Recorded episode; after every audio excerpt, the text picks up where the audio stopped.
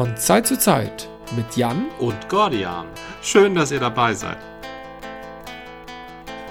Ich habe hier noch die Bierdeckel. Man sagt immer Bierdeckel und mein Bierglas-Untersetzer, ne? Ja, da ist Bierdeckel der falscheste aller Ausdrücke. Damit wird ja gar nichts gedeckelt. Obwohl ich will nicht ausschließen, dass in früheren Zeiten die Leute ähm, den Bierdeckel auf die Krüge gelegt haben, um Geschmack ähm, und äh, Blubberblasen nicht so schnell entweichen zu lassen vielleicht. Nach allem, was ich davon gehört habe, empfiehlt es sich auch heute immer etwas auf dem Glas zu haben, damit dir da keiner was reintut. Sei es K.O.-Tropfen, irgendwelche anderen Drogen oder weil er dich nicht mag, eine tote Maus oder sowas. Na gut, das habe ich jetzt, das habe ich noch nicht gehört. Aber naja, und auf diesem Bierdeckel steht jetzt unser Glas und daneben, ach so, und der Bierdeckel ist von Fürst Wiacek. Aber ah, ja, das hat für dich natürlich eine ganz besondere Bedeutung. Ja, aber ich, ich bin hier natürlich Stilbrecher. Ich habe nicht nur unser Glas, da steht nicht Fürst Wiacek, da steht aber gar nichts drauf, außer auf das, was es wert ist. Was ein guter Spruch ist. Auf jeden Fall. Ich habe auch noch ein Bier, The Knot Number One, Tropical Ale von Birol. Das ist eine Brauerei, wenn ich es richtig verstanden habe, aus Tirol. Kleiner, kleiner Spaß. Und Kervida. Das ist wieder ein Session Ale. Und wir ah, lieben doch Session Ales. Ja, da haben sich, haben sich die Jungs von Kervida aber mal einen Partner aus weit weiter Ferne geholt. Ja, aus sowas geht, doch, so, sowas geht doch heute online bestimmt. Oder die waren im Urlaub und haben da zusammen so rumgepanscht. Also ge gebraut, Entschuldigung. Also ich stelle mir schon ein bisschen, das mag, das mag jetzt vielleicht romantisiert sein, aber ich stelle mir den äh, Kreativprozess beim Session brauen, ich denke, da muss man sich schon in die Augen sehen und mit, mit, miteinander den, das, das Malz austesten. Per Zoom? nee, schon mit den Händen im selben Malzmaischebottich, meine ich. I, mit den Händen? Was? Finger weg. Meinst du, die gehen da mit den Händen ran? Na gut, mit Handschuhen. Ja. Ich, wir müssen das selber nochmal machen. Wir haben unser eigenes Bierbrauset im Keller und wir müssen da ran. Ja, damit wir mal eine Vorstellung haben, was man, wann man da wo Handschuhe anzuziehen hat, ne? Genau. Wir können ja genau. viel behaupten. Vielleicht eher zur kalten Jahreszeit. Ähm, Wärme können wir immer erzeugen, aber einen Keller runterkühlen, äh, das geht nicht so einfach. Ähm, da finden wir demnächst was. Nicht, dass wir bis zum Sommer warten oder sowas. Ähm, aber The Knot ist tatsächlich ein Tropical Ale von den beiden zusammen. Ach so, aber ähm, der Kervida Braumeister, also auch Inhaber, der, jetzt habe ich den Namen vergessen, Wesselow, Wesselow, der war doch auch früher in den USA, in Miami, da hat er doch auch einige Brautraditionen mitgebracht. Irgendein Bier heißt doch auch noch irgendein Ort da und sowas alles. Ja. Und da ist ja wohl Tirol mal zu besuchen eine Kleinigkeit, ein Katzensprung. Das ist richtig, ja. Aber, trotzdem, ja, das ist ein Katzensprung, es ist trotzdem eine Strecke, ähm, wenn man dann hier so ein Brauhaus unterhalten muss. Aber es ist sicherlich auch, äh, da steckt irgendein Gedanke hinter. Na, ich glaube, die, das, da, über die stolpert man nicht zufällig oder findet sie als erste im Telefonbuch, wenn man Kraftbiermacher sucht. Da muss ja irgendwie eine Beziehung bestehen. Und ich halte es für logischer, wenn eine Beziehung zu Braumeistern besteht, die hier in der Umgebung brauen. Mhm. Ähm, also im Falle Kervidas dann jetzt eben mal ähm, Norddeutschland. Masch, Masch, Maschsee, da, äh, nee, Maschbräu. Nee, wie heißen die? Masch, Mash. Mash. Ja, wie heißen Mash die? Brew. Mash Brew. Keine Ahnung. Tatsächlich? Nein. Mash irgendwas. Wir, wir, wir sind der VZZ von Zeit zu Zeit Podcast. Hier ist immer alles die Wahrheit. Mash Brew. Ja, stimmt, richtig. Äh, da, das wollte ich mir Mash Brew vom Mash Sea. Mesh Sea heißen die, ne? Ja, Mesh, ich glaube, die heißen. Mesh Sea? Ich glaube, die heißen Mesh Sea, ja. Also ich kann mich nur daran erinnern, an dieses äh, legendäre ähm, Session Bier, das die mit Buttelchip hatten. Und vielleicht denke ich auch wegen Buttelchip an Mesh Sea.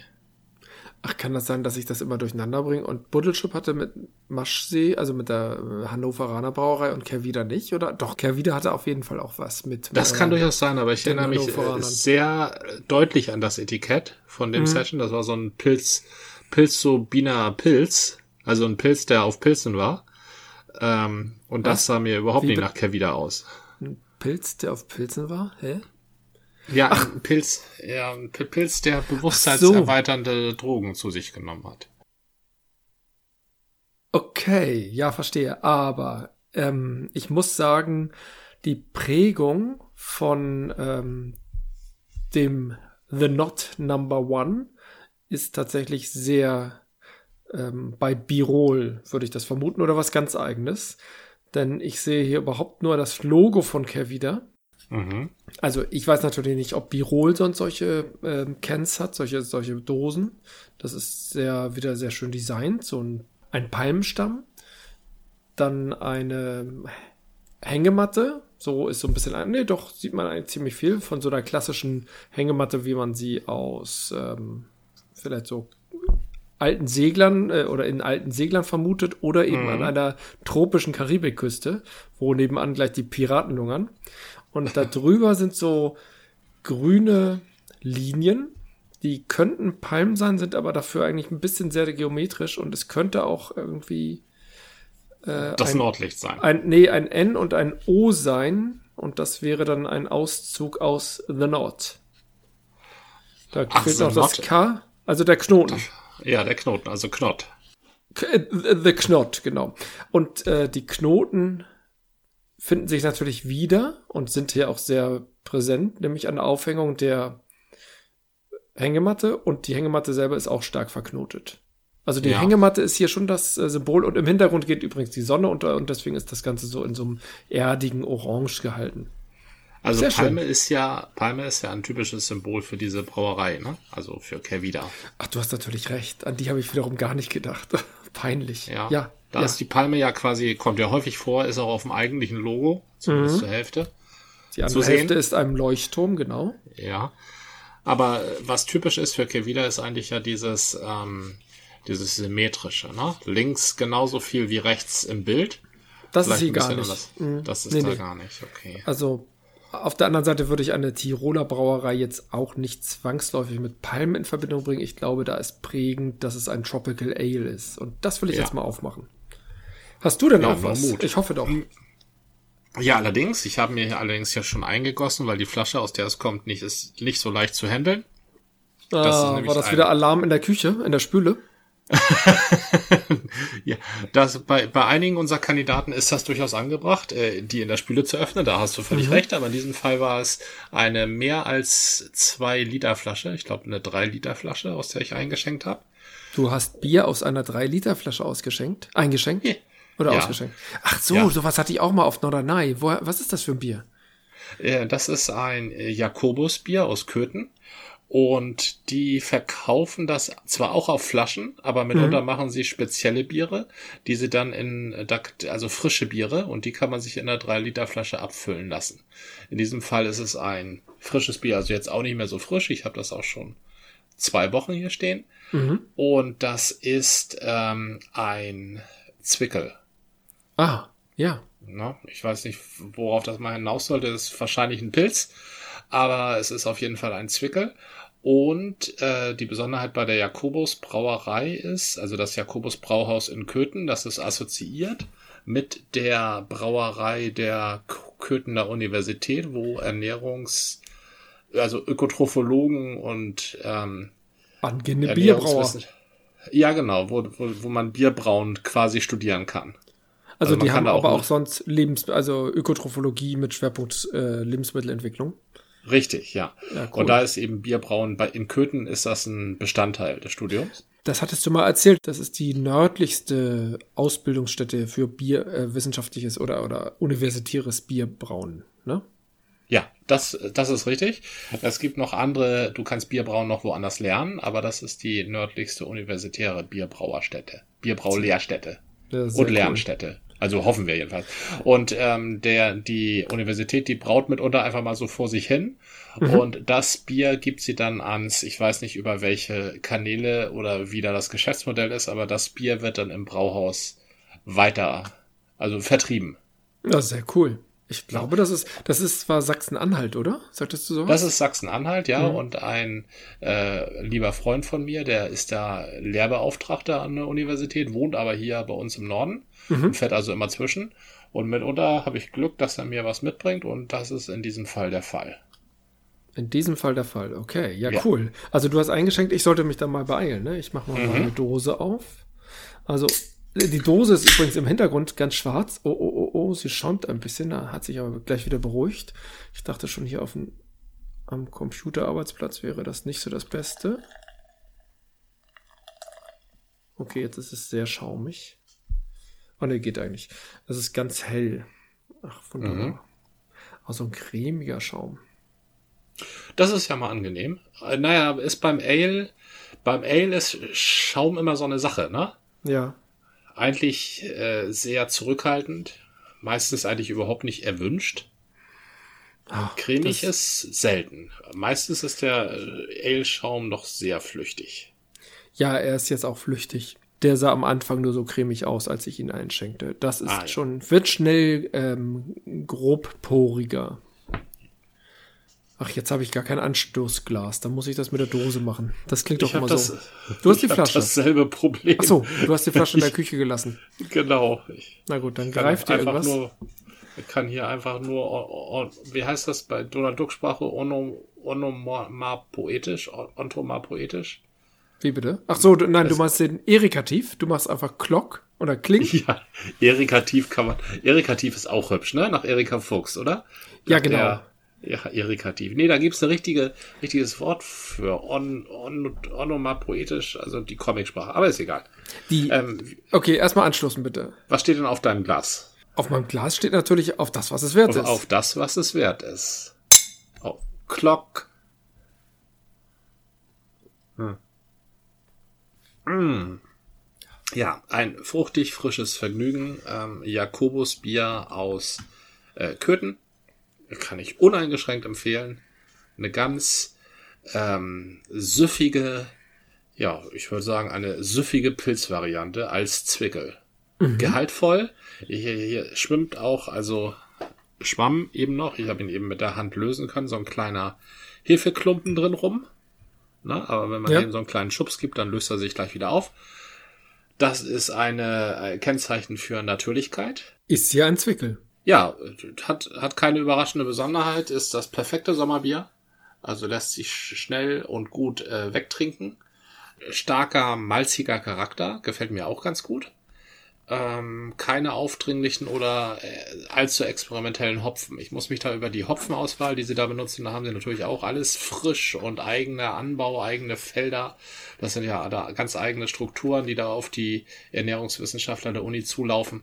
Das ist alles eigen. Also ich weiß nicht, ob eigene Hopfen, aber jedenfalls in Sichtweise. Vielleicht sogar frischer Hopfen. Da muss ich mhm. nochmal nachrecherchieren. Stimmt, das hatten wir schon mal so mit frischem Hopfen. Das sollte irgendwie was ganz Besonderes sein oder schien es zumindest. Ja, das wäre mhm. spannend. Mhm ich habe ja da so einen Eindruck, dass ähm, Pellet-Hopfen gar nicht mal so dumm ist, um möglichst viel Hopfengeschmack ins, in die Flüssigkeit zu bringen, weil Pellets sich ja letztendlich auflösen. Ja. ja. Während man auf frischem Hopfen ja schon ein bisschen rumkochen muss, bis der sich eigentlich löst. Also so eine frische Hopfendolde ist ja eine sehr intakte Frucht. Na, die bricht ja nicht gleich auseinander, wie sagen wir mal ein Granatapfel oder so.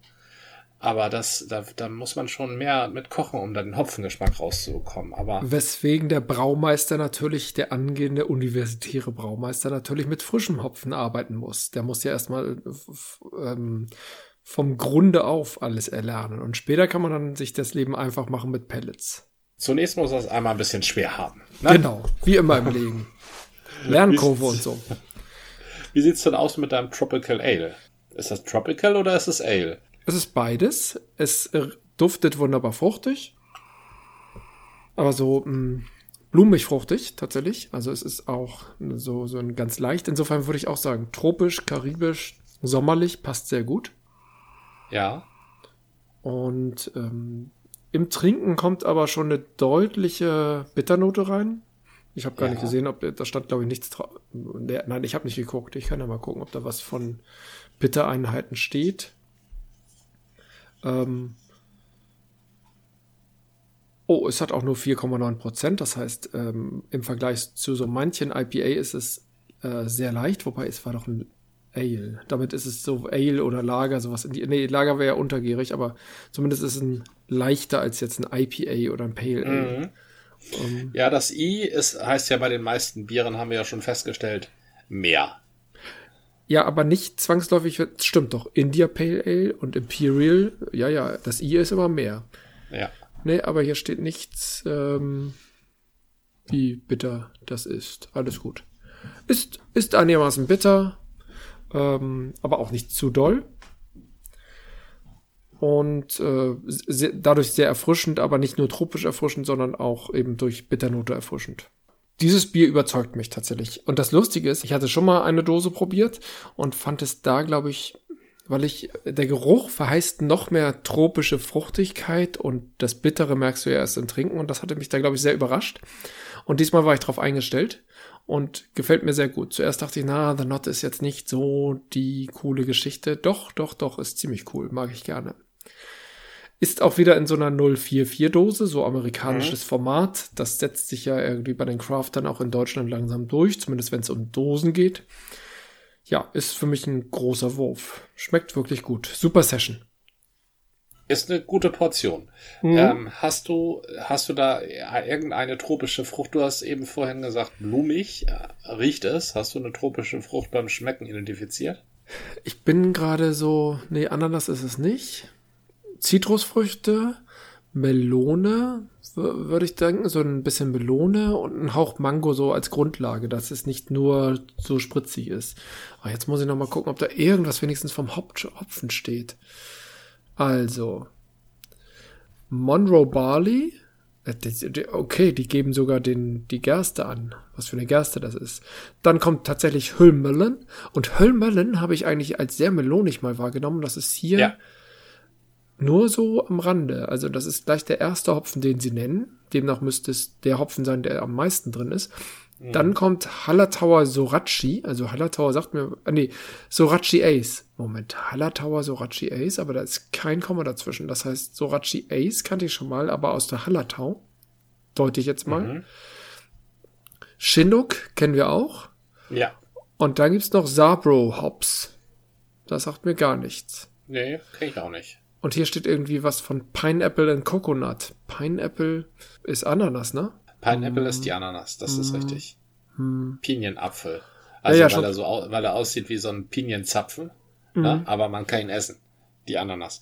Und ähm, ähm, Kokosnuss, das müsstest du aber rausschmecken, wenn es drin ist. Ja. Habe ich jetzt nicht, habe ich aber auch irgendwie nicht erwartet. Hm. Ah. Nee für mich nicht. Allerdings, also ist bei mir auch Kokosnuss entweder cremig oder sogar diese Kokosflocken. Das ist, hängt bei mir ganz stark mit der Textur zusammen. Also das Melonige würde ich zu, bin ich dabei. Ja. Aber Kokos erinnert mich das irgendwie an Bounty. Hm. nee, nicht bei mir. Aber völlig, also es schmeckt trotzdem fabelhaft. Also auch wenn ich nicht alles rausschmecke, was die haben oder was ja. die, die da erwarten oder sich gedacht haben oder selber rausgeschmeckt haben. Aber das ist doch völlig in Ordnung. Wenn es mir schmeckt, wenn es denen schmeckt, tolles, tolles Bier. Also ein großer Wurf unter Beteiligung der ähm, Kreativbrauerei Kervida. Ähm, die erste ähm, Kraftbierbrauerei, die wir in Hamburg hatten, ne? So, wenn ich das richtig. Ich bin mir nicht ganz sicher. Als erste habe ich in meiner Erinnerung Buddelschip oder was gibt's denn noch? Ähm, nee, Buddelschip kam später, aber es gibt noch eine, die ich immer nicht so auf der Liste habe, obwohl es die schon voll lange gibt. Ähm, hm. ja, so viele haben wir ja nicht. Also Kervida haben wir, dann haben wir Hobbers Schrägstrich Landgang. Mhm. Ähm, Wildwuchs, Wildwuchs, ist nicht so lange dabei. Das stimmt, das, die kam später. Zu der auch, Zeit hat. Auch ähm, super duper, wie heißen die nochmal? Ähm, Ach so, Überquell. Überquell, Überquell ist kam auch, kam später. auch später, genau. Ja, dann ähm, ist da noch Bunthäuser. Die fliegen immer so ein bisschen unterm Radar bei uns. Bunthäuser, ne? genau die meine ich. Bunthäuser hatte ich vergessen. Die beiden mit B, Buddelschip und Bunthäuser. Ja. Also Bunthäuser ist so eine, für mich so eine ganz mysteriöse Sache, äh, weil die eben nicht auf Flaschen ziehen oder sehr, sehr selten auf Flaschen ziehen. Wahrscheinlich sind Aber die so ähnlich wie Circle 8, auch sehr lokal verankert, denn da musst du ja hinfahren. Und ja. äh, genau, sind sehr fassorientiert. Und äh, wobei Circle 8 habe ich auch das erste Mal in Flaschen kennengelernt, aber das war eine 075er Flasche, was ja auch eher ein untypisches Format ist. Ja, auch schwer zurückzugeben. ja, ja, das habe ich jahrelang versucht. Irgendwann habe ich sie dann doch ins Altglas getan. Die haben ja Öffnungszeiten in der Woche sowas wie 2 bis 18 Uhr oder 17 Uhr. Also auf jeden Fall so, dass ich da nur sehr schwer hinkomme. Es ist mir bisher mhm. noch nicht gelungen. Die einzigen Male, in denen ich da hätte vorbeikommen können, war immer auf dem Rückweg von der Kita mit Kind. Das war irgendwie, naja. Was wir allerdings schon mal Gelegenheit hatten zu besuchen, ist ja der Schankraum von äh, Bundhäuser. Also obwohl die deutlich weiter weg sind. In Wilhelmsburg. Heißen die Bundhaus? Ja. Bundhaus oder Bundhäuser? Oh, bo, bo, bo. Ich würde sagen, die heißen Bundhaus und die Biere sind dann Bundhäuser.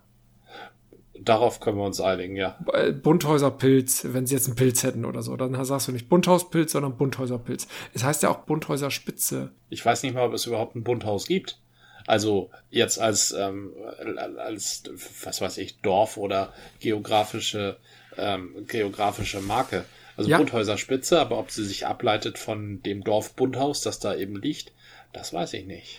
Das Dorf, was da liegt, heißt Morwerda. Und das ist nur die Spitze. Und woher der Begriff Bundhaus kommt, könnte ähm, von diesem Mini-Leuchtturm, das ist gar kein Leuchtturm, sondern ein Leuchtfeuer, was bunt angemalt ist oder war. Aber das ist eigentlich recht spät erst gekommen. Deswegen, Ja. aber manchmal kommen die Namen dieser Orte ja auch spät. Ich weiß es nicht, warum es Bundhäuser Spitze heißt. Also ganz kurz vielleicht für die, die es nicht wissen. Hamburg ist ja geprägt durch mittlerweile nur noch eine große Elbinsel. Da sind verschiedene Orte drauf, unter anderem Willensburg als sehr großer Ort. Und ganz im Osten, dort wo die Elbe sich trennt, ähm, gibt es das Örtchen Moorwerder. Früher war Moorwerder ein eigenes kleines Inselchen und da trennt sich die Elbe auf in Süderelbe und Norderelbe. Und genau diese Spitze, wo diese Trennung äh, vollzogen wird, ist die Bundhäuser Spitze und dort hat Hamburg schon sehr früh eine Zollstation eingerichtet. Wie praktisch. Und jeder, der da vorbeikommen wollte, egal ob Süderelbe oder Norderelbe, musste Zoll entrichten. Also er musste schon was an Bord haben. Ja, Weil Sonst ist es ja nichts anderes als Wegelagerei. Na, da will ich mal nicht sagen. Irgendwas hast du immer an Bord, ne? Und wenn es nur deine Kleidung ist. Ich, ich weiß es nicht. Könntest du ja verkaufen wollen. Genau, genau. Es ging natürlich um den Handel. Und wer Handel treiben wollte und an der Bundhäuser Spitze vorbeikam, musste für Hamburg schon mal Zoll entrichten. Und dann konnte man sich ja überlegen, ob man weiter nach Harburg wollte, Süderelbe, Harburger Hafen, oder nach Hamburg, wo man ja schon mal Zoll entrichtet hatte. Also dachten sich dann viele, so, so geht das Gerücht, dachten sich dann viele, na dann können wir gleich in Hamburg bleiben, ist ja auch egal, ob jetzt Nord- oder Süd, äh, Nord- oder Süderelbe. Ja, übrigens von, von diesen Geschichten sind die missgünstigen äh, äh, Mäuler der Hamburg umliegenden ähm, Kleinstgehöfte, Dörfer und äh, Marktflecken voll. Na, also eine solche Geschichte gibt, hört man auch in Glückstadt, eine solche Geschichte hört man auch in Stade, na, an so, solche Geschichte gehört man in Elmshorn, war früher übrigens auch eine bedeutende Hafenstadt äh, mit der Krückau angebunden an die Elbe. Und dass die alle so nur noch so klein und mickrig sind, na, das verdanken sie all irgendwelchen fiesen Hamburger Kniffen. Na, also Urkundenbetrug, da sind die Hamburger mal zu Kaiser Barbarossa geritten und haben behauptet, sie seien die einzige Stadt hier in der Umgebung. Und so haben sie dann Privilegien bekommen. Stadtrechte durch Urkundenbetrug. Also ich glaube, das ist sogar belegt. Deswegen, ich neige dazu, den Hamburgern all das zu unterstellen, was, äh, zumindest ein Großteil, was den umliegenden äh, Flecken so in den Sinn kommt. Äh, das ist alles ziemlich wahrscheinlich, denn die Hamburger Pfeffersäcke sind nicht dafür bekannt gewesen, total sozial äh, und kooperativ mit dem Umland zu sein, sondern schon zu gucken, dass es für Hamburg passt. Ist ja auch irgendwie, man ist sich ja, also aus, aus Versehen wird man ja nicht so groß ne? und so bedeutend. Also Nee, ähnlich wird nee, das auch äh, in München, Ja. ähnlich wird das in, in Frankfurt. Wo es, glaube ich, nicht so ist, ist Berlin. Ich glaube, Berlin, das ist einfach, das äh, ist einfach immer da gewesen. Also die haben sich nicht gegen irgendwen durchsetzen müssen oder so. Von wegen, die wichtigste Stadt dort in der Gegend vor tausend Jahren war Köln. Also das Berliner Köln, was heute nur noch als Neukölln als Stadtteil firmiert. Das war früher die wichtige Stadt. Also erstmal hießen sie Köln mit Doppel-L. Ja, ja. Na? Ja, und Kolonia ist ja eine übliche Bezeichnung, die die Römer gegeben haben, aber da waren ja nie Römer. Aber Berlin und ähm, München haben doch beide den Vorteil oder den Vorteil, äh, den, den Schub einer Monarchie gehabt. Da war irgend so ein Königreich oder in, in Berlin natürlich erstmal nur ein Kurfürst, aber ein Kurfürst, der irgendwie was zu sagen hatte. Und von daher hatten sie, bekamen sie natürlich gleich eine Bedeutung, weil irgendjemand gesagt hat, ach Mensch, hier residiere ich ab heute. Ja, das ist, das ist natürlich ein großer Vorteil, wenn du da einen Hof äh, hast, dann ähm, hast du auch gleich, dann haben Leute Grund in die Stadt zu kommen. Dann hast du auch internationale Besucher. Mhm. Dann hast du da interessante ähm, Anregungen, die gegeben werden. Also Sachen werden entwickelt, Sachen setzen sich durch, setzen sich schneller durch. Das ist natürlich immer ein Vorteil, den mhm. beispielsweise Hamburg nie hatte. Aber aufgrund der ähm, exklusiven äh, staatlichen Entwicklung Deutschlands hat ja andererseits äh, fast jede mittelgroße Stadt irgendwo irgendwann ja mal einen Hof gehabt. Also wenn man danach geht, ähm, oder oh, war ja ein Königshof, kein Wunder, dass es so eine große Stadt ist. Das betrifft in Deutschland ja etliche Städte, Städtchen und äh, ähm, mhm. mittelgroße Mini-Metropolen. Ähm, Hannover, berühmte Residenzstadt einer der wichtigsten Fürstengeschlechter, die Welfen, waren ja fast noch bedeutender, nee, waren eigentlich noch bedeutender über die Jahrhunderte gesehen als die Wittelsbacher in München. Demnach müsste Hannover ja, ja. quasi London sein. ähm, sind die Welfen nicht die, die die Windsors geworden sind und jetzt äh, in England? Die Welfen, die Windsors. Ist das ein Welfenhaus? Nee. Ja, das Haus Hannover ist ein Welfenhaus, oder das sind die Welfen. Und die haben auch Könige Englands gestellt, drei ja. Stück im 18. Jahrhundert. Ja, im Moment, das Haus Hannover ist das Haus Windsor. Nein. Oder wie hieß das? Nein, das Haus Windsor ist ähm, Sachsen, Sachsen, Coburg, Gotha. Ich dachte immer, dass, dass das Haus Hannover der Ursprung der Windsors war. Aber du bist geschichtsbelesener als ich. Die Engländer gehen ja alle 100 Jahre ungefähr ihres Königshaus verlustig. Da reden die auch gar nicht so gerne drüber. Und es ist ihnen auch sehr angenehm, wenn man denkt, dass ihre königliche Familie eine jahrhundertelange Tradition hat. Aber nein, die sterben immer mal mittendrin irgendwie aus. Passiert ja gerade wieder hier mit Harry und Meghan und so. Also die, die haben so, so große stimmt, Auseinanderfalleffekte momentan die Windsors. Und die Windsors war die Linie Sachsen-Coburg-Gotha. Das war Queen Victoria und ihr, ihr Mann.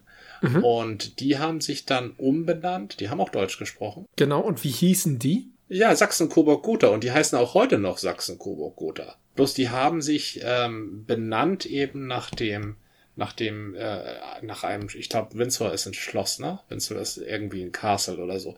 Dann mhm, haben sie sich genau, benannt genau. im Ersten Weltkrieg, weil ja. sie eben nicht mehr mit den Deutschen zu tun haben wollten. Okay, okay. Das versteht man ja auch. Interessant ist es allerdings, wenn, wenn du jemals dazu kommst, nach Schloss Glücksburg, kann man ja besichtigen. Und in Schloss Glücksburg, da ist ja. fast die gesamte königliche Familie mit irgendwelchen Glücksburger Adeligen abgebildet, weil die, weil das eben dieselbe Familie ist. Gut, wieder ein bisschen Adelsgeschichte gelernt. Sachsen, Coburg, Gotha. Wie kann man nur so einen komplizierten Namen haben? Da hätte man auch Ja, das ist eben dieses, dieses zusammengeheiratet, ne? Also dann heiratest du mal den und dann hat der einen interessanten Nachnamen oder heiratest du mal einen anderen. Ja, so ist das auch heutzutage mit Doppelnamen beispielsweise. Ja, wurde dann aber irgendwann verboten. Vierfachnamen gibt's nicht mehr. Das war eine Zeit, wo es das noch gab. Der Adel hatte diverse Privilegien, zum Beispiel drei- oder vierfachnamen. Aber Sachsen-Coburg-Gotha ist als, als Tolles äh, Privileg. Haus schon sehr komplex, das stimmt. Gut, aber nochmal zum Bezug auf Hamburg.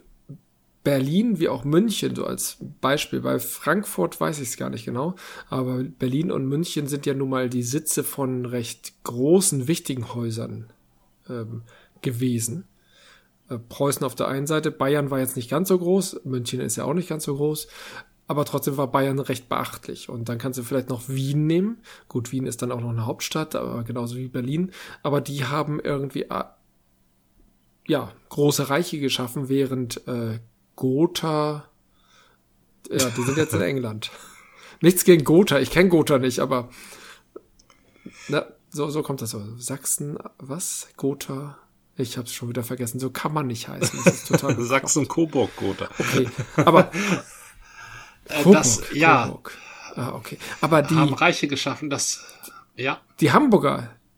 Ja, aber die Hamburger haben's, die Hamburger haben's aus eigener Kraft und naja, sagen wir mal List, äh, Tücke und äh, vielleicht auch Gaunerei. Ich will das, man würde das bei Hamburgern bestimmt die Gaunerei nennen, sondern hätte einen netteren Namen. Aber die haben es auf mhm. andere Weise geschafft. Nicht mit Adel, sondern mit Handel und ja. äh, durch Tricks. Warum nicht? Was ist jetzt das Bessere? Prunk und Protz oder da, Raffinesse? Ach, Raffinesse. Das ist eine das sehr ist es. schöne Gegenüberstellung. Wir müssen, wir dürfen allerdings nicht vergessen, äh, beim Adel geht es ja nicht nur um Prunk und Protz, sondern um die Gefolgschaft, die Leute dem Adel zu leisten haben, die eben nicht ganz so adelig sind. Und die interessanteste Gefolgschaft in diesem Zusammenhang ist halt Steuern zahlen müssen an eine Einzelperson und eine Einzelperson Kriegsdienst leisten zu müssen. Ja. Was letztendlich so weit ging, dass die Leute nicht Ja. mal mehr nur für ihr eigenes Land in den Krieg gezogen sind, sondern für andere Länder mit ihren Leuten. Na, also mit ihren Kontingenten. Wenn man äh, ganz interessant, äh, wenn man die ähm, Kriegsgeschichte, wenn man die, die Wege, die Adelige im Krieg machen, ähm, nachverfolgt, also in den Kriegen 16., 17., 18. Jahrhundert, dann, fahren, dann, dann findest du die Adeligen auf den verrücktesten Seiten. Dann findest du einen preußischen Prinzen äh, in einer kriegerischen Auseinandersetzung Spanien gegen Frankreich. Na? Irgendwo in den Niederlanden kämpfen. Ein, äh, ein preußischer, ach so, okay, Nied Niederlande, Spanien, nee. Doch die Franzosen haben natürlich für die, äh, für das, die freien Niederlande gerungen, weil sie gegen die belgischen, also gegen die spanischen Könige waren? Nee, Moment. Und haben die, die, die Niederländer unterstützt? Was macht der Ja, das ist preußische es eben. Prinz da? Ähm, die sind mit ihren Regimentern durch die Welt gereist. Söldnermäßig oder aus familiären Verbundenheit oder weil, weil es gerade hip war, mit den Franzosen zu kämpfen Ja, zum oder Teil. mit den Spaniern? Zum Teil war es natürlich Söld war es als Söldner. Ja, das ist richtig. Ähm, Es war aber auch, um Know-how abzugreifen. Es ist sozusagen das Studienjahr, das du in Australien machst. Ah, Work and Travel, ich verstehe schon. Ja, und da, um, um zu sehen, wie, wie irgendwann wird ich als preußischer Prinz, werde ich irgendwann schon mal gegen Frankreich, Spanien und die Niederlande kämpfen vielleicht.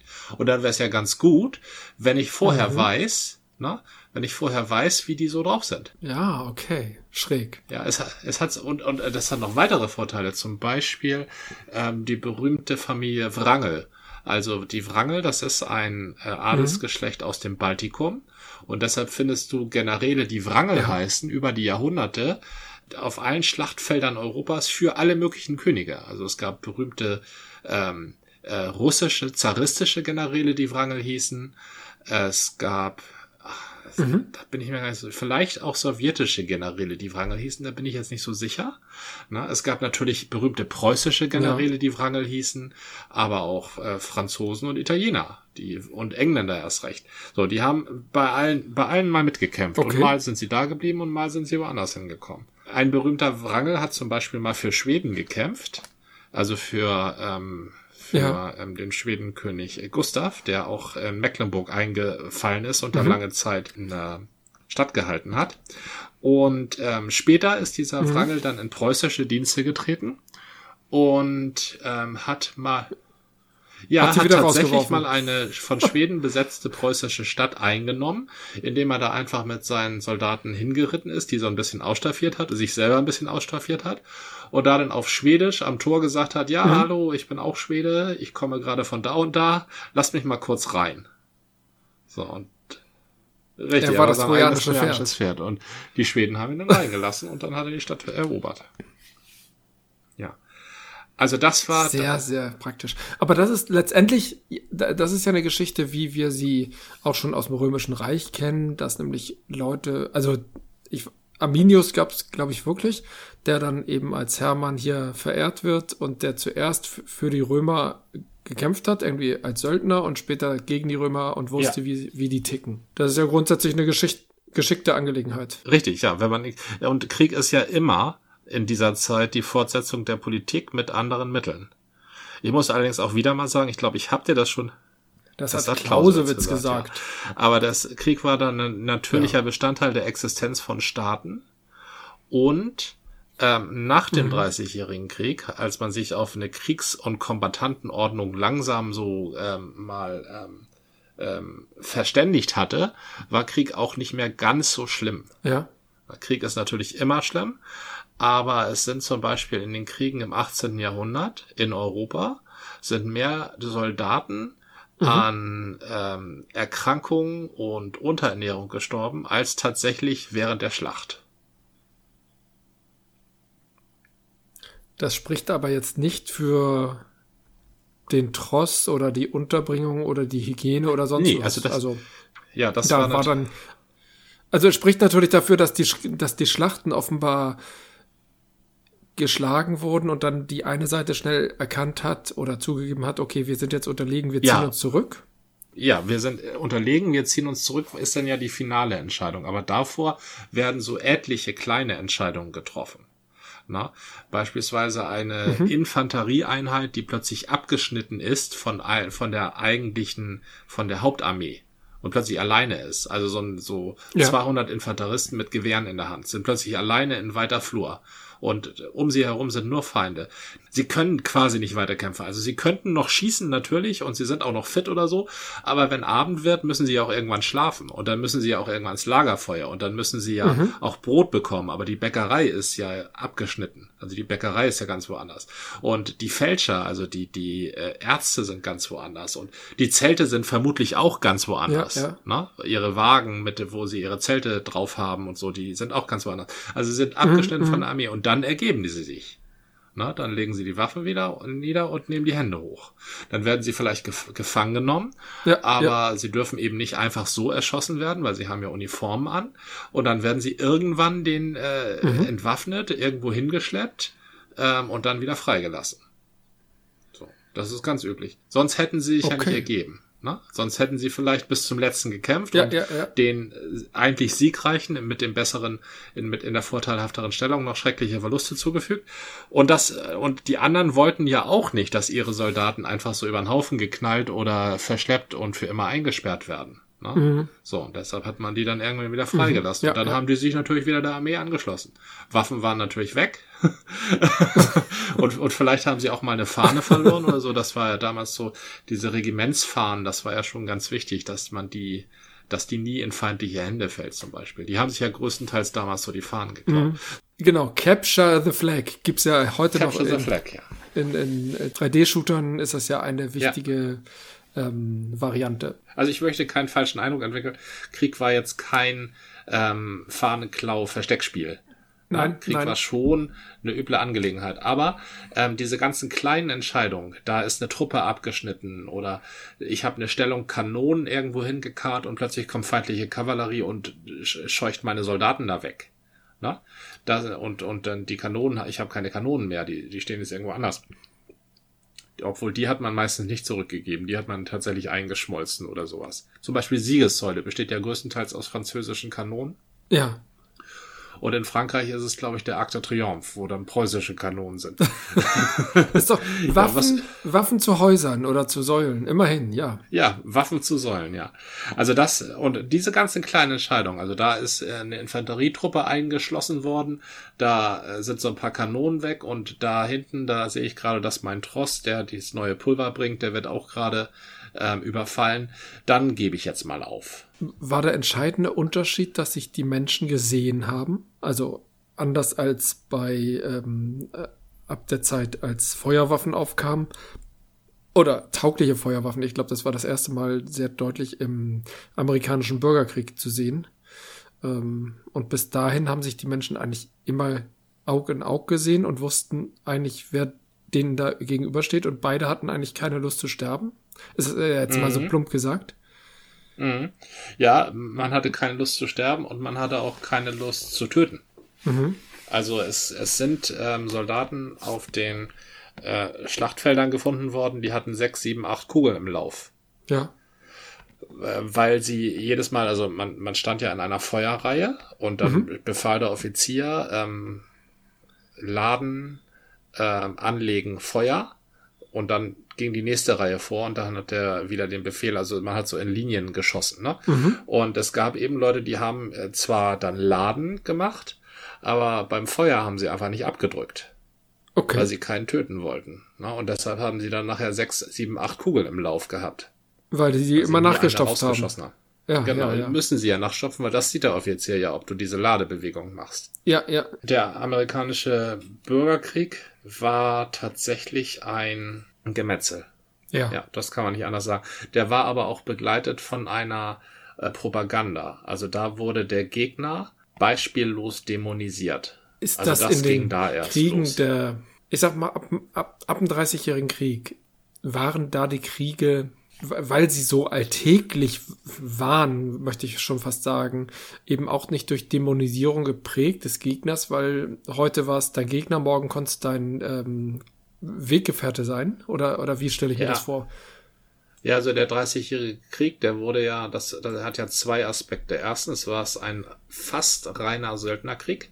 Ja. Also irgendwelche Leute, die Geld damit verdient haben, Soldat zu sein, egal Mhm. auf wen sie schießen und für wen sie das machen. Und zum Zweiten war es ein Glaubenskrieg.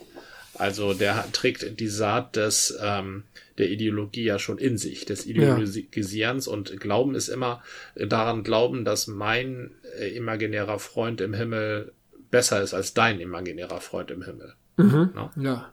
Da ist die Dämonisierung ist natürlich, ähm, also das schaukelt sich auch gegenseitig hoch. Mhm. Irgendwann, wenn du den Gegner dämonisierst, findest du immer irgendwas, ähm, ähm, irgendein Argument, das dich da im Recht scheinen lässt. So. Genau, Ähm, ja. die, die Kriege zwischen den ähm, Groß- und Mittelmächten Europas ähm, in Europa. Es war ja gleichzeitig war das 18. Jahrhundert ja auch ein Krieg um Amerika. Ne? Da haben sich außer den Deutschen ja quasi alle in Amerika um die Landmassen da geprügelt. Ja. Aber in Europa war es ja so, dass ich, wenn ich ähm, heute gegen Frankreich ziehe ähm, und England an meiner Seite ist, dann wird mich England morgen verraten Mhm. und gemeinsam mit Frankreich auf mich einschlagen.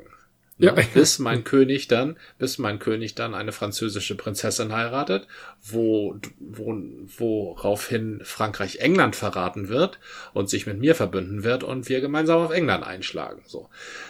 Da lohnt sich eine Dämonisierung ja überhaupt nicht. Genau. Die ist schnell quatschig, weil die, also so, so kurz sind die Erinnerungen der Menschen dann doch nicht, dass sie nicht sagen, Moment, das passt doch gar nicht, gestern war es doch noch andersrum. Mhm. Richtig. Genau. Und das ist, und jeder tut jedem mal was Schlechtes und jeder tut jedem mal was Gutes. Das ist einfach der Lauf der Dinge. Und umso besser ist es, jetzt sage ich mal was sehr ketzerisches, Ja. umso besser ist es, wenn das gesamte Reich dann an einer Figur hängt, die dann an der Spitze steht, einen König. Ne? Mhm. Und der, der König sagt immer, ah, wir müssen jetzt wieder Frankreich angreifen, wir müssen jetzt wieder Frankreich angreifen. Und irgendwann stirbt der König und sein Erbe, also der ähm, Nummer zwei, sagt dann, wieso Frankreich angreifen? Frankreich ist voll cool. Wir greifen jetzt Frankreich nicht an. Wir sind jetzt Frankreichs Freunde. So. Und das, das kannst du halt nur machen, wenn du halt einen Staat hast, der sich nicht auf dieses, ach, ich bin Württemberger oder ich bin Preuße, ähm, weil Preußen einfach die besseren Menschen sind, äh, sondern ich bin der Untertan meines Königs und ich mach, was der sagt. Und wenn er vernünftige Ja. Sachen macht, mache ich vernünftige Sachen. Und wenn er dämliche Sachen sagt, mache ich dämliche Sachen. Genau, ist mein Job so. Ja, Ja. genau. Aber so, so entsteht halt kein Hass auf die, die Leute auf der anderen Seite der Grenze. Ja, verstehe. Also aufgeklärte Menschen wären noch wünschenswerter, aber die sucht man ja auch heute vergebens. Oder zumindest nicht so oft. Da hast du völlig recht. Aufgeklärte, intelligente, anständige Menschen sind natürlich auch in einer Monarchie aufgeklärte, intelligente, anständige Menschen. Ja? Das Problem sind die nicht so ganz so aufgeklärten, nicht ganz so intelligenten und auch tendenziell ähm, charakterlich ähm, flexibleren Menschen. Die sind das Problem. Für die brauchen Charakterlich flexibel, ganzen- okay. Ja, Ja, für die, für die brauchen wir diese ganzen Regelungen. ja. Leider gibt's davon so einige, ja. Ich würde sagen, äh, die, die Masse, würde ich sagen. Mir ist ja jeder 20-jährige Suspekt, der nicht mit dem vollen Bewusstsein, die Welt total durchdrungen zu haben, ähm, auf die Barrikaden geht. Ne? Ähm, aber mir ist, ähm, mir ist es suspekt, wenn man sagt, ja, die 20-Jährigen, auf die sollten wir hören. Nee, Das, das finde ich wiederum sehr suspekt. In dem Bewusstsein, dass sich das alles immer noch mal ändert. Ja, trotzdem können auch die 20-Jährigen gute Impulse geben. Das, gerade in einer Welt, die sich schnell verändert. Ich glaube, in einer Welt, die sich potenziell gleichförmig verändert im Laufe der Jahrhunderte, kann man immer wieder zurückblicken und sagen, ja, ja, die Jugend haben wir früher auch gemacht. Aber in einer Zeit, die sich äh, zumindest nach meiner Wahrnehmung, ich glaube nach vielerlei Leute Wahrnehmung, in der Änderungsgeschwindigkeit erhöht, durch verschiedene Aspekte und das Klima ist sicherlich ein wichtiger Aspekt. Es kommen natürlich noch akut weiter hinzu. Krieg ist sicherlich auch ein weiterer Aspekt, aber Krieg in Europa ist natürlich für uns sehr bedrückend und ungewöhnlich und gleichzeitig müssen wir schon einräumen, dass es die letzten 70 Jahre oder die Jahre nach dem Zweiten Weltkrieg ganz viele Kriege gegeben hat, nur nicht so viele in Europa. Auch in Europa. Auch in Europa, aber nicht so viele. Und Ja, das ist ähm, richtig. Deswegen waren wir immer in so einer Art Happy Land, wo das alles irgendwie händelbar schien und alles andere, die bösen Dinge passieren auf anderen Kontinenten. Und Ja, also das ist, das ist ja so ein bisschen die Frage, ob äh, man sagt eben, ob also einerseits, ja klar, jeder Mensch kann gute Impulse geben, aber genauso wahrscheinlich ist es, dass jeder Mensch schlechte Impulse gibt. Ne? Also klar, ähm, Ideen auf die Leute kommen können gut sein, aber sie können auch in genau demselben Maße schlecht sein. ja, Ich habe sogar die Erfahrung gemacht, und die Erfahrung macht man erst später, dass die Leute, die am meisten brüllen, äh, oft am meisten Unrecht haben. ja, da und wäre die ich Leute, absolut die, bei die, dir. die nicht, Leute, die nicht so dazu neigen zu brüllen und anderen Leuten auf die Nerven zu gehen und dann nochmal auf die Nerven zu gehen und sich überhaupt für total unhinterfragbar schlau zu halten. Die Leute sind meistens nicht die mit den schlauen Ideen. Die Leute, die sagen, ja, das äh, folgendes scheint mir das Konzept zu sein, das zukunftstragend ist, aber wer bin ich schon? Ich könnte mich ja auch irren. Ähm, na, das sind meistens die Leute mit den schlauen Ideen. So, und das weiß ein junger Mensch nicht. Also ich wusste es nicht und ich glaube, alle anderen jungen Menschen wissen das auch nicht. Das können sie einfach noch nicht wissen. Das lernt man erst, nachdem man fünf, sechs, sieben Mal dem größten Schreihals gefolgt ist. Dann, dann lernt dem, man das erst. Sind wir dem größten Schreihals gefolgt? Du und ich? Also ich bin auf jeden Fall, klar, ich bin schon, gefolgt, ja, ich bin auch schon Schreihalsen gefolgt, aber fünf, sechs, sieben Mal bin ich. Also, ich möchte mal kurz das Beispiel anbringen, auch wenn das vielleicht Habe ich, ein glaube ich, auch nicht gemacht. Okay, ich wollte noch fragen, ne? Drei, vier Mal schon. Ja, vielleicht. Ähm, Greta Thunberg möchte ich doch mal erwähnen. Greta Thunberg würde ich nicht als Schreihals äh, empf- empfinden und Greta Thunberg ist auch nicht aufgetreten mit dem Ansatz, ich habe eine Lösung, sondern ich habe ein Problem. Und das ist eigentlich ein ja, sehr, mhm. ein, ein sehr reifes Herangehen. Ähm, das wird sich jeder Marketing-Spezialist und Projektmanager, ich zum Beispiel, würde immer sagen, hey, wir haben keine Probleme, wir finden Lösungen. Aber es gibt Probleme, da sind wir wieder bei der Klimakatastrophe oder Planeten, die auf die Erde zurasen. Die sind erstmal nur Probleme. Und manchmal bleiben sie Ja. Probleme bis zum Schluss. Und äh, einfach nur mal aufzuzeigen, hey, wir haben ein Problem und wir müssen uns irgendwie damit auf, auseinandersetzen. Ihr müsst das tun, ihr Erwachsenen. Ich bin noch ein Kind. Das ist für meine Begriffe sehr, sehr weise. Das ist natürlich, man könnte natürlich sagen, ja, die tut ja gar nicht, sie sagt ja nur, hey, aber es gibt genügend Leute, die immer was tun. Ist, dass es jemanden gibt, der sagt, lass mal bitte auf den wichtigen Punkt kommen. Der, an- viele Dinge sind auch da, aber das ist jetzt wirklich ein wichtiges Thema und nicht immer verdrängen die letzten 30, 40 Jahre. Beeindruckend. Und das ist für mich ein Zeichen, vielleicht ein Sonderfall, dass es Menschen, auch junge Menschen gibt, die das sehr gut können. Also Greta Thunberg hätte ich, würde ich auch nie als den größten Schreihals bezeichnen. Also Mhm. die kommen ja eigentlich eher, Nee, nee. na, Die saß still vor dem Schultor, nee, Quatsch, vor dem, vor dem Parlament und hat gesagt, Schulstreik fürs Klima und Punkt. Und okay, dann hat, Ja. hatte sie noch Leute, ihre Familie und ein paar mehr, glaube ich, die das unterstützt haben und die PR gemacht haben. Aber das war erstmal der Ansatz. Coole Sache. Ja, äh, das, also das ähm, würde ich nicht als äh, großen Schreihals, der sich selbst produziert, bezeichnen. Also d- Greta Thunberg jetzt mal nicht. Nein, ne? nein. Ähm, das, äh, das wollte ich nicht gesagt haben, nein. Ich denke aber, einen größeren Einfluss auf die Jugend als Greta Thunberg haben andere Leute. Ja. Ähm, ich habe da mal einen sehr interessanten Vergleich gelesen über Follower auf Twitter. Nee, war das Follower auf Twitter oder auf Instagram? Ja, jedenfalls ähm, wurde da gegenübergestellt, wie viel Follower hat Greta Thunberg und wie viel Follower hat Kendall Jenner. So. Und Kendall Jenner hat Du verzeihst, dass mir die, dieser Name noch nie untergekommen ist und Siehst du, möglicherweise genau, hat sie halt. zehn, möglicherweise Halt hat sie zehn Millionen Follower oder viel, viel oder 100 Millionen und trotzdem ja, ist also sie zehnmal irrelevant. Mehr. Also Nee, eine das- Milliarde. Ja, ähm, warum, warum ist sie denn irrelevant? Es verfolgen viel mehr Leute und äh, Leute nehmen sie als ähm, Vorbild wahr und die hat ist wirklich kein gutes Vorbild. Sie ist ein Vorbild, die sagt, ähm, du musst schön sein, du musst bedeutsam sein, du musst konsumieren. Die, äh, das ist die kleine Schwester oder ja oder Nichte von Kim Kardashian. Ach, da sind wir wieder ja. bei dem Kardashian-Clan.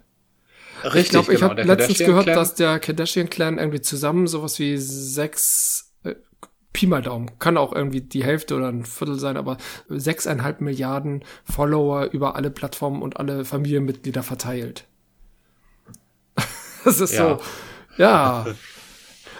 Aber hast ja, du den Eindruck, die genau, beherrschen die, die Welt? Nee, ich habe auch nicht den Eindruck, dass Greta Thunberg die Welt beherrscht. Es geht ja jetzt darum, wer wo auf wen schauen Leute. Ne? Ja. Wen nehmen Leute sich als Vorbild? So. Es gibt natürlich auch Leute, die gucken sich das angeekelt an, wie so ein Auffahrunfall. Das gibt's auch. Ne? Aber ansonsten ist die Predigt, ähm, konsumiere, sei schön. Das ist ja die, die Hauptpredigt, sei schön. Ähm, das ist äh, viel verbreiteter in der Jugend als ähm, pass auf den Planeten auf. So. Das, das glaube ich schon. Und das liegt daran, weil die einfach brüllen. Weil die einfach die ganze Zeit schreien. Die fotografieren ja. sich in jeder Pose, die fotografieren, wenn sie sich verlieben, die fotografieren, wenn sie heiraten, die fotografieren, wenn sie ein Kind bekommen, die fotografieren das Kind, äh, dann fotografieren sie, wie sie sich scheiden lassen. Na, das ist die Selbstinszenierung. Und das ist eine beispielhafte Pose, die sehr, sehr viele Leute aufnehmen. Aufgrund mhm. dieser Selbstinszenierung funktioniert ähm, Twitter, Instagram und TikTok. Na, das sind Selbstinszenierungsplattformen. Und diese Selbstinszenierung nehmen sich Leute als Beispiel, weil sie es toll finden, weil sie davon überzeugt sind, dass das eine Art zu leben ist. Also way to live. So. Und das halte ich für ähm, dem Schre größten Schreier folgen. Das meinte ich damit. Ja, ja. Na, ich glaube tatsächlich, sich zu, zu, dafür zu entscheiden, Greta Thunberg zu folgen, ist, kann auch, selbst da ist garantiert auch viel Selbstinszenierung dabei. Ja. Also auf jeden Fall zum Beispiel, also jetzt kann ich das nicht mehr sagen, aber als Luisa Neubauer so langsam bekannt wurde, mhm. wurde sie größtenteils deshalb bekannt, weil sie bei allen möglichen Aktionen, wenn Greta Thunberg irgendwo auftrat, ganz dicht bei Greta Thunberg stand. Ja, ja. Also sie hatte schon ähm, Sinn dafür, wie komme ich aufs Foto und was hat das überhaupt in Social Media für eine Bedeutung, wenn ich da auf mhm. allen Fotos zu sehen bin. Ja, ja, ja. Jetzt ist das, hat sich das mittlerweile hat sich das geändert, aber ähm, die ganze Bewegung hat sich auch ein bisschen geändert. Ja, natürlich. So, aber sich für Greta Thunberg zu entscheiden, das hat eher so eine, also das kann auch äh, Selbstinszenierung sein. Hier schaut her, ich bin ein guter Mensch. Mhm. Ja? wenn man auf Twitter guckt, wie die Leute posten, was sie heute gerade wieder so Gutes getan haben. Das, da ist ja viel Selbstinszenierung dabei und ich passe auf die Erde auf, ist natürlich auch äh, ein Messaging. Guck mal, wie anständig ich bin. Aber äh, dem zu folgen oder sich dafür einzusetzen, das ist eher so ein pietistischer Drang. Na, das ist eher sowas, eigentlich ein hinter eine Idee zurücktreten. Na? Also ich werde Teil, bewusst ja. Teil von etwas, um eine Idee zu befördern und nicht mich selbst. So. Na, was bei Ich kaufe mir Schminke, weil Kim Kardashian das sagt, ist ja wieder das Gegenteil. Mhm. Ja. Da spielen auch solche Geschichten wie ähm, PR, Selbstinszenierung und so eine Rolle, die ich unterstelle denen trotzdem, dass sie das äh, für die Sache machen. Und die Sache ist ja nicht mal, ich passe auf die Erde auf, sondern ich, ich mache euch darauf aufmerksam, dass gerade die Erde in Brand gesetzt wird oder in, in die Tonne getreten wird. Also es, mhm. es geht ja primär darum, immer wieder zu sagen, hallo, ihr müsst was tun. Oder ihr müsst was unterlassen. Oder unterlassen, das ist ja auch eine Art von tun. Und die Jugend sagt ja, sehr, also ich gehe mal davon aus, dass die Jugend auch in ihrem äh, Umfeld die Erde beschützt im kleinen, äh, in kleiner Form, aber den größeren Impact erzielst du natürlich, indem du Leute erreichst, die Dinge bestimmen können und sagen können, jetzt gibt's keine Autos mehr oder jetzt gibt's Geschwindigkeitsbegrenzung und all, all diese Dinge, die leider immer noch nicht erreicht sind. Oder ob es jetzt gar keine Autos geben, da, ist egal, darum geht's ja nicht. Sondern dass etwas getan wird. Und ähm, ja, spätestens nach Corona und dem Krieg sieht die Quote eigentlich eher bedrückend aus. Man hätte Corona ja als Anlass nehmen können, auch den Krieg, da gibt es so viele Möglichkeiten zu sagen, oh, jetzt müssen wir mal Energie sparen. Ich, das, das ganze Ding ist noch nicht durch, ähm, zum Energiesparen gezwungen zu sein und dann sind das die bösen Russen und wenn die Russen dann irgendwie nicht mehr böse sind, weil man sich mit ihnen einigt und wieder Gas da kaufen kann und Öl, dann kann man ja wieder Energie raushauen. Also das ist die Situation, die ich befürchte und dass der Impact, den die Fridays for Future eigentlich mal gehabt haben könnten, dass der schon verpufft ist. Vielleicht sehe ich das zu schwarz, aber irgendwie ist da die Luft für mich raus. Oh, ähm, also diese. Pr Machen die noch was? Oder sehe ich die nur, nur, nur nicht? Ich sehe auch Kim Kardashian nicht und diesen einen anderen äh, Menschen, den du da genannt hast, ist dessen Name mir nicht vertraut ist. Kendall Jenner. Die, ähm, ist das ein Name die, die, oder ist es ein also, Produkt? Ja, das ist ein Name. Okay. Das ist auch ein Produkt. Das hast du sehr gut gesagt. Uh, okay. Das hast du extrem gut gesagt. Ähm, die, ähm, die machen was. Müssen sie dann was machen, ist ja meine Frage. Und äh, ich beantworte sie gleich nein. Sie müssen nichts machen. Sie müssen bloß eine Generation geprägt haben. Eine, eine, eine Überzeugung in die Welt gebracht haben. Eine Überzeugung, äh, über die nicht mehr hinweggegangen werden kann. Na? Das haben, das hat die Friedensbewegung auch gemacht. Das hat die Anti-Atomkraftbewegung gemacht, zumindest in mhm. Deutschland geschafft. Ja, ja. Ne?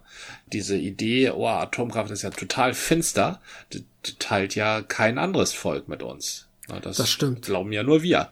So. Und das liegt an einer äußerst effizienten Anti-Atomkraftbewegung, die eben auch noch wirkmächtig war, wenn sie nicht auf der Straße war. Einfach weil sie eine, eine Einheit geschaffen hat. Eine, das ist, hallo, das ist keine befremdliche Idee. Du bist kein Außenseiter. Du bist nicht der Einzige, der so glaubt. Millionen glauben so. Und das weiß ich jetzt auch, wenn nicht jedes Wochenende eine Demo stattfindet. Und genau das dasselbe ist eben mit Fridays for Future. Das ist eine ganz, ganz, ganz, ganz wichtige Sache. Schade ist halt nur, dass solche Ideen, dass es auch schlimme Ideen gibt, wie zum Beispiel schmink dich, seh schön aus, optimiere deinen Körper, optimiere dein Leben und kauf dir diese Produkte, also sei bejahe den Kapitalismus, dass das genauso unterschwellig in der Gesellschaft rumdümpelt. Ne? Mhm, und mhm. zwar noch, ähm, noch verbreiteter. So. Auch wenn die erst recht nicht auf der Straße sind. Ah, da bin ich aber auch ganz froh. Das würde mich ein bisschen nerven. Die wären ja täglich auf der Straße und das wäre echt anstrengend. Ach, dann hätten wir aber ja, Verkehrsprobleme und keine Autos mehr, weil ständig äh, die Schminkfans äh, auf der Straße die äh, Straße blockieren würden. Komische Vorstellung. Richtig, ja. Genau. Aber der Kapitalismus würde laufen. Na, dann ist ja alles gut. Ich glaube, solange der Kapitalismus läuft. Ja, du hast schon recht. Also die, die Corona hat übrigens ähm, hat der Erde was gebracht. Also die ja, Erde konnte durch ja. Corona konnte fantastisch auf, aufatmen, allein wenn, wenn nicht so viele Schiffe über den Ozean fahren.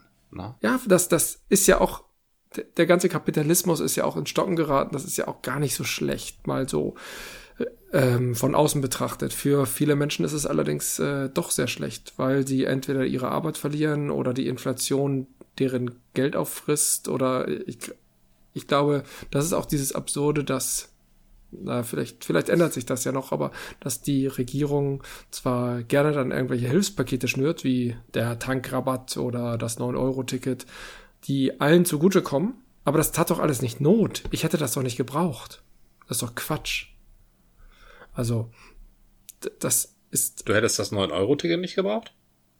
Ich hätte mir doch auch leisten können, als wir in Berlin waren damals da hätten wir auch eine Tageskarte von der BVG kaufen können. Das ist doch alles nicht wild. Ich, ich fahre doch immer nur, ja. nur Fahrrad. Also das habe ich ja nicht geändert. Ja. Also, aber das 9-Euro-Ticket zu, zu kaufen ist ja schon ein wichtiges Statement. Genau, es ist ein Statement bei mir. Aber es gibt, ganz kurz, es gibt Leute, denen das geholfen hat, die entweder auf die Bahn angewiesen waren oder sich dadurch die Bahn leisten konnten und dann mal einen Ausflug machen konnten, der für die nie in Frage kommt. Oder bisher kam. Ja. Und die Leute müsste man doch fördern. Und da, ich, ich weiß jetzt nicht genau, ob die Politik da dran ist, weil das ja auch sofort immer ein bisschen schwieriger ist. Aber man könnte so Sozialabgaben eher verringern, als die Krankenkassenkosten ähm, zu erhöhen. Man könnte da Dinge eher durch Steuer finanzieren, weil Steuer müssen erst Leute ab einem gewissen Niveau zahlen und so weiter und so fort. Äh, ich weiß, Steuererhöhung ist mit der FDP immer ein schwieriges Thema. Aber selbst die Grünen haben ja Dogmen über Bord geworfen. Vielleicht schafft das ja noch mal die FDP, aber dann verliert sie ja ihre Kernklientel und dann sind sie bei 0%. Äh, also, naja, egal. Wir wollen ja gar nicht politisch sein. Ähm, also da könnte man eine Menge drüber sagen. Man könnte auch äh, fragen, müssen die Steuern so ausgegeben werden, wie sie ausgegeben werden? Ja, auf jeden Fall. Na, Aber also we wen sollten Steuern belasten oder beziehungsweise die Ärmsten belasten ja die Steuern gar nicht, weil die sind ja steuerbefreit.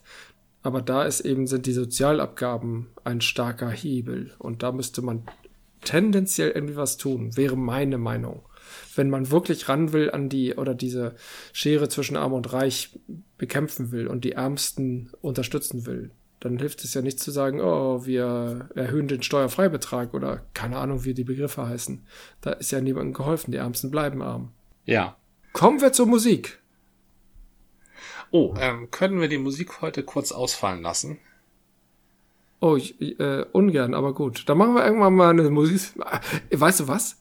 Wir machen mal eine ja. Musiksession, die tatsächlich ähm, Birdhouse in, in the Soul, nee, Soul is Cage, Birdcage in, also Birdcage das, das in your make a Soul. Birdcage, Birdhouse, your, Birdhouse, Birdhouse in your Soul, richtig, ja. Birdhouse in your Soul. Ähm, dann hast du eine ganze Sendung dafür. Du meintest ja, das da gibt so viel. Ich, ich auch eine Sendung für. Ja, ja. ja, ich muss dich leider, äh, ich muss leider unser kleines Tête-à-Tête frühzeitig beenden. Äh, ich muss äh, früh, früh schlafen gehen, denn morgen äh, ganz früh muss ich mit meiner Band auf die Piste. Wir Oha. haben einen Auftritt in 180 Kilometer Entfernung und zwar um die Mittagszeit. So. Oh, okay. ja, dann würde ich dich nicht lange abhalten. Ja, es ist wirklich interessant, wie, wie, wie sehr manche Leute das unterschätzen, wie viel Arbeit eine Musikgruppe hat, bevor sie auf die Bühne kann. Ne? Erstmal allen Kram herankarren, dann auspacken, dann sich vorbereiten, dann die Technik checken, dann die Technik absprechen mit den Technikern vor Ort, dann die Lage vor Ort peilen, dann was zu essen bekommen. Das ist alles so, das dauert Stunden. Ja, das auf jeden Fall viel länger lange. als der Auftritt selbst. Richtig, das ist ja, richtig, ja, ja. Und Anfahrt, Und Abfahrt, danach ja auch nochmal. Okay, dann würde ich Danach nicht dasselbe, länger bloß in anderer Reihenfolge. naja, dann wisst ihr ja schon Bescheid, dann kennt ihr das ja schon. Gut, da will ich dich nicht lange aufhalten. Dann sage ich erstmal eine gute Nacht und einen wunderbaren Auftritt morgen. Vielen, vielen Dank. Dir ein äh, tolles Wochenende. Tschüss. Tschüss. Das war eine Folge des Podcasts von Zeit zu Zeit mit Gordian und Jan. Bis zum nächsten Mal.